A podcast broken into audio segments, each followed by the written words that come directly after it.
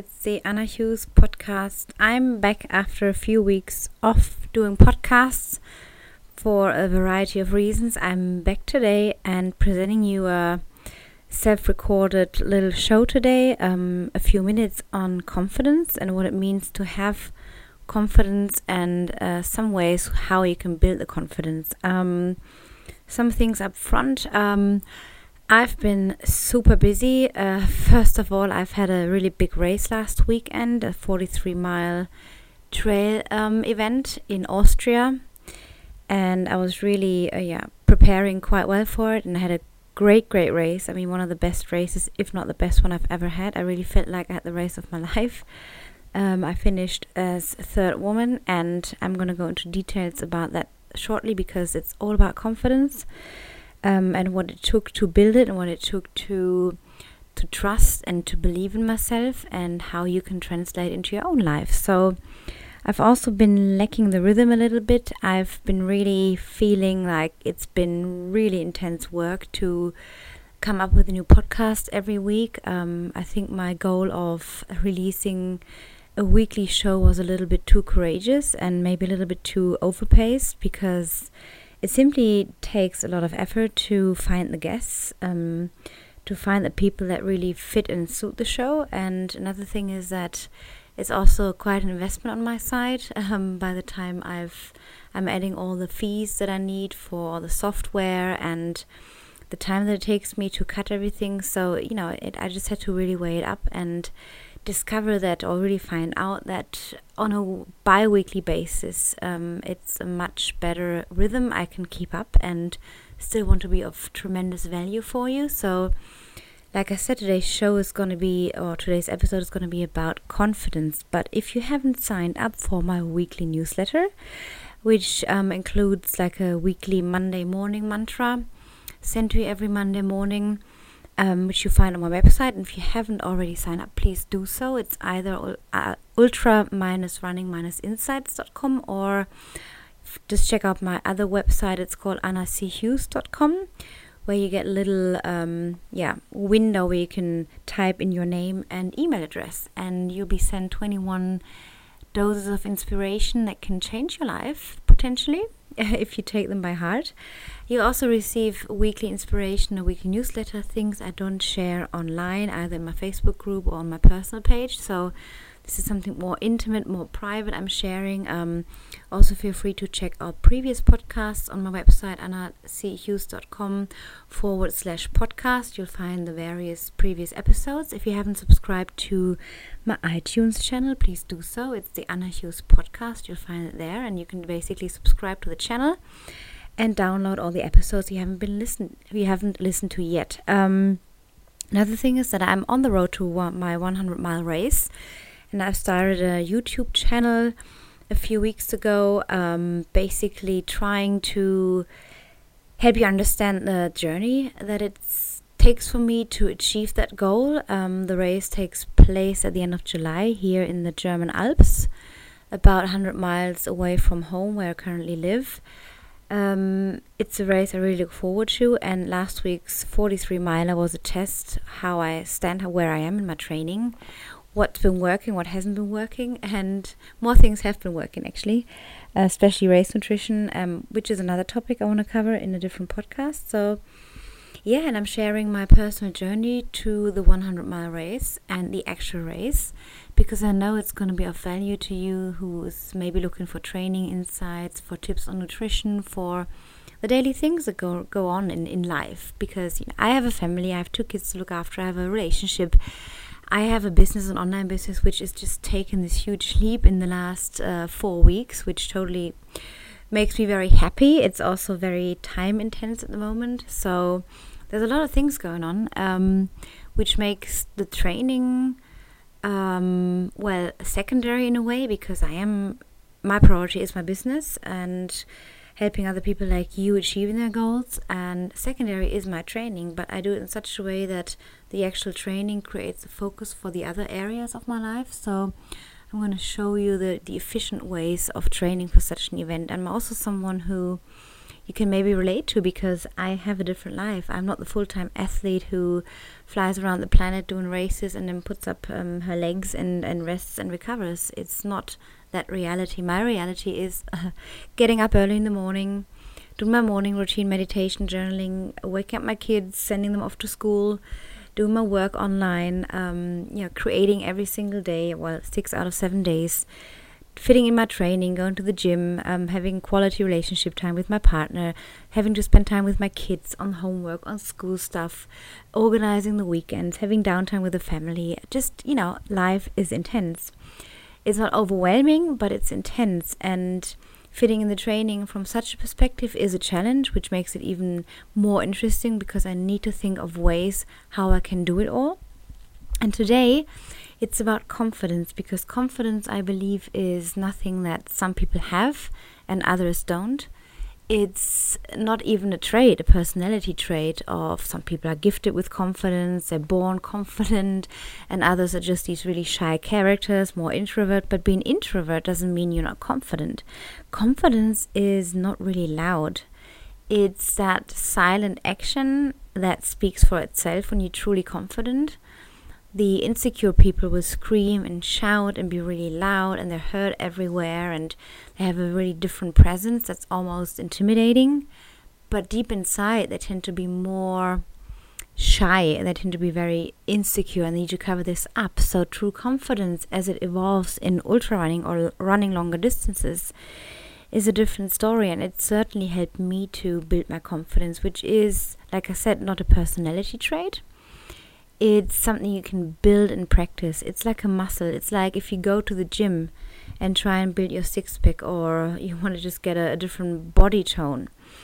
Unless you go there on a regular basis, you're not going to build that muscle. And it's the same with confidence. It kind of it's a side effect of taking action. So let's say you do have some goal in the future that you're focusing on right now, whether that is related to your fitness or nutritional goal, say you want to lose a couple of pounds, you see that goal and you see yourself um, having achieved it and how you feel, what you look like, and you attach these emotions and visions to it. And then suddenly you think, well, what if I just can't keep up a really healthy eating routine? Or what if I just can't seem to do it? What if I lose my confidence? But it's never that you lose it because it is there. You just need to strengthen it through action and it doesn't mean to to be loud to be noisy to be pounding to be screaming to be yelling it means to take this inspired action really finding out by breathing in by doing meditations of what it will take for you every single morning when you ask yourself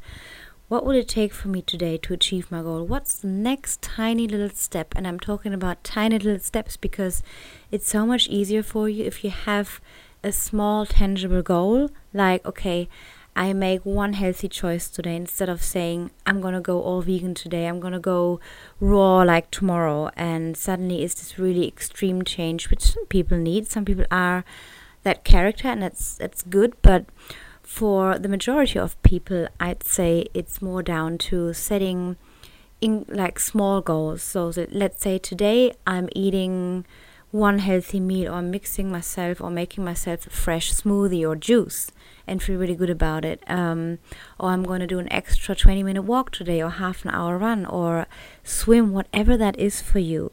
It just matters that through your action that's aligned to your goal that you feel really fires you up and feels good, will bring you closer, is also going to build that confidence. So as you grow confidence, you'll just have that that sense of certainty, that, that self assurance that you can surely achieve that goal. And it just feels good. Confidence is a state of being, it's a state of, of feeling. It's, it's, you know, I feel confident as opposed to saying I am confident. It's not part of you being.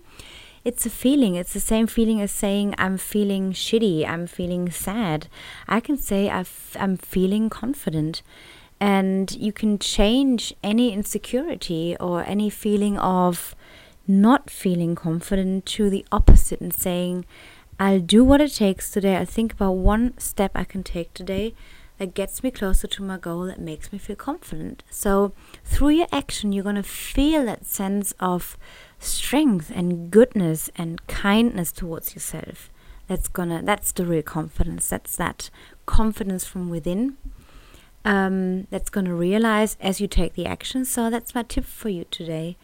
Ask yourself what will it take for me today? What's one single step? I know i'm repeating myself but sometimes it takes that repetition to sink in. Um, and that's just the way I roll because I often, you know, get told, well, you always repeat yourself. Well, I do, but I feel it takes that repetition sometimes, especially when I try to explain things that aren't so easy to explain, like what is confidence, what is self belief, what is faith. You know, it's not easy, but I'm trying my best to give you an idea a sense of knowing, a sense of experience I've had that can help you build your confidence muscles. So as you take that action, let's say with your dietary goal or your your fitness goal, that muscle is going to grow just like your body is going to grow in strength or you're getting leaner. And you know it's it's that that growing of your idea where you're going to get to where you want to be that goal. And that's confidence. It's a state of feeling. It's it's a feeling. Um, so last week in my race about halfway through i felt really low and not just in energy. Um, I felt low in confidence. I just somehow sensed I was getting anxious, angry, resentful, annoyed, tired. Yeah, the whole spectrum of negative emotions. And there was a point where I thought, well, how am I going to pull this off for the next 40k? Um, it's a long way to go still. I knew I would go, I was going to be on the road still for four and a half or so hours. So I could quit, of course, but quitting is not my way of how, how I deal with insecurity and, and lack of confidence it's you know i kept going and with every step i just decided to just give myself an opportunity give myself a chance allow my allow myself the possibility of feeling a different feeling and choosing a different thought that actually lights me up not in a way that i would visualize the finish line already because that would be too far away for that moment but just thinking I'm to get to the next aid stations in just a few miles or in half an hour, however long it that would take, um, and just see what happens. And as I as I kind of reprogrammed my thoughts and redirected my thoughts from feeling resentful and, and shitty, I gained confidence. I just built that muscle in my mind. And as I went running, as I continued on running, I was getting faster, I was getting stronger, although the fatigue kind of faded. Um, my thoughts changed, and that's when I felt I was getting my confidence back. So it's it's like we're all born with an inbuilt say confidence though i talked about it not being a state of, of, of mind or uh, being a state of being but it's not like like I said, some people are born with it and others aren't. You're you're born an abundant being. You're born a being that's capable of everything. It's only throughout our lives that we get told stories or we tell ourselves stories of we can't, it's too hard, I'm never gonna do this, I can't yeah, I just can't. So and if you can tell yourself that story that's gonna help or that's gonna support you decaying in your performance, you can do the opposite because you know what it feels like if you feel resentful and lacking confidence. So just start building that muscle by repeating to yourself, I can do this. I'm just to take the next step and see how I feel. I'm just to see that next attainable goal that I just know and have the confidence of being able to achieve. And the rest is literally going to flow.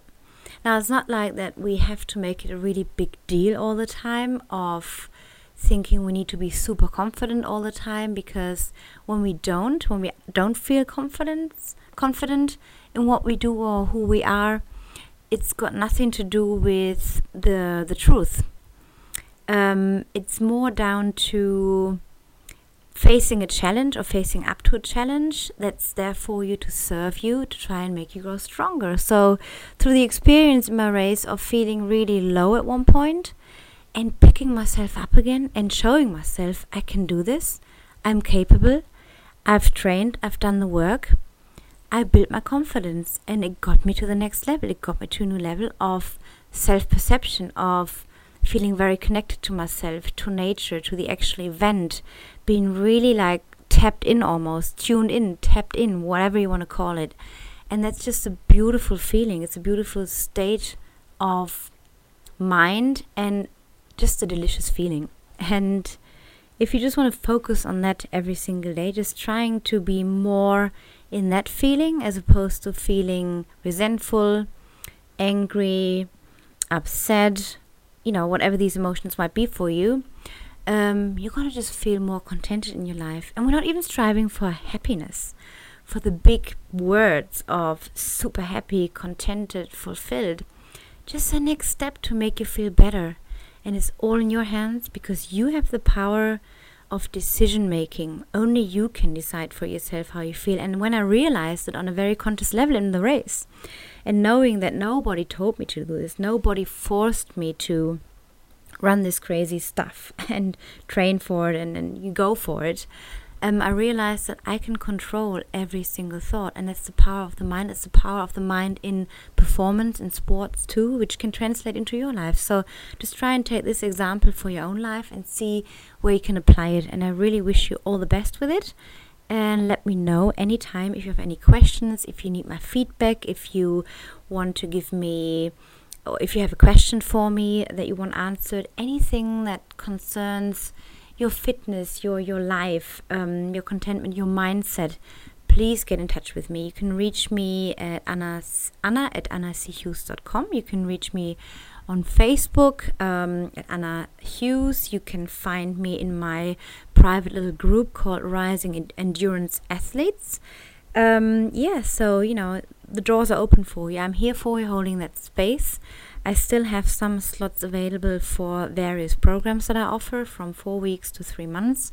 There's a variety of offers I have for you depending on your goals. So let's chat about it if it's an option for you and if you feel like you are at a crossroads in your life where you feel like you want support and need support to actualize and realize your goals in the area of your fitness, endurance, um, lifestyle because I'm really big on this whole lifestyle and sports thing. To me, it's all about the lifestyle integration as opposed to seeing the sport as something that's outside of me. It's part of me, of who I am, part of my life. So that's what I teach people too. And if you're looking to lose some weight, if you're looking to to feel a little bit leaner and fitter in yourself, you can also get in touch. So I'm here for you, and I look forward to hear from you. Until next time, have a great week. Bye.